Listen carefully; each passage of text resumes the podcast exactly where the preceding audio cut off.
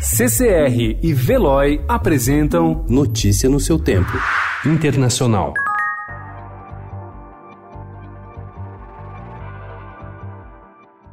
O Pentágono negou ontem que os Estados Unidos estejam realizando qualquer movimentação para retirar suas tropas do Iraque. O anúncio ocorreu após a divulgação da carta de um general americano ao governo iraquiano, avisando que remanejaria os militares em preparação para a saída do país. O general William Seeley, comandante das operações americanas no Iraque, havia avisado ao número 2 do comando militar iraquiano que haveria uma reorganização das forças da coalizão anti-jihadista até uma retirada segura e eficaz. Dois oficiais, um americano e outro iraniano, confirmaram a autenticidade da carta. Mas o general Mark Milley, chefe do Estado-Maior das Forças Armadas dos Estados Unidos, disse que a carta foi enviada por engano.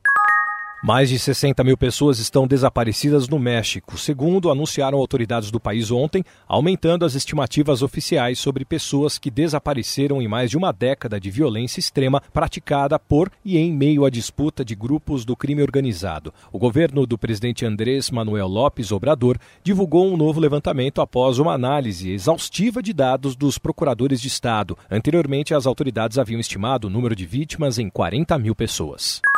O deputado Juan Guaidó convocou para hoje uma sessão para ratificar a condição de chefe da Assembleia Nacional e presidente interino do país. No domingo, o rival Luiz Parra foi eleito presidente do Legislativo em votação em que opositores de Nicolás Maduro foram impedidos pela polícia e militares de entrar no Palácio Legislativo. Guaidó tentará retificar o voto de 100 deputados que foram barrados na sessão de domingo. Eles acabaram fazendo uma sessão paralela em um jornal local e reconduzindo conduzindo Guaidó ao cargo. Maduro já reconheceu seu novo aliado como líder do legislativo e não há previsão de como Guaidó conseguirá conduzir a sessão.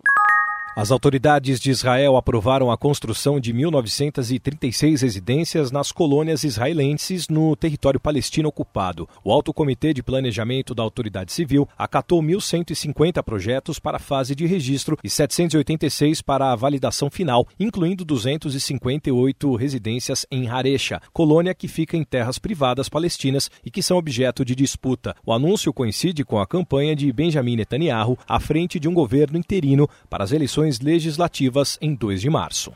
Notícia no seu tempo. Oferecimento CCR e Veloy.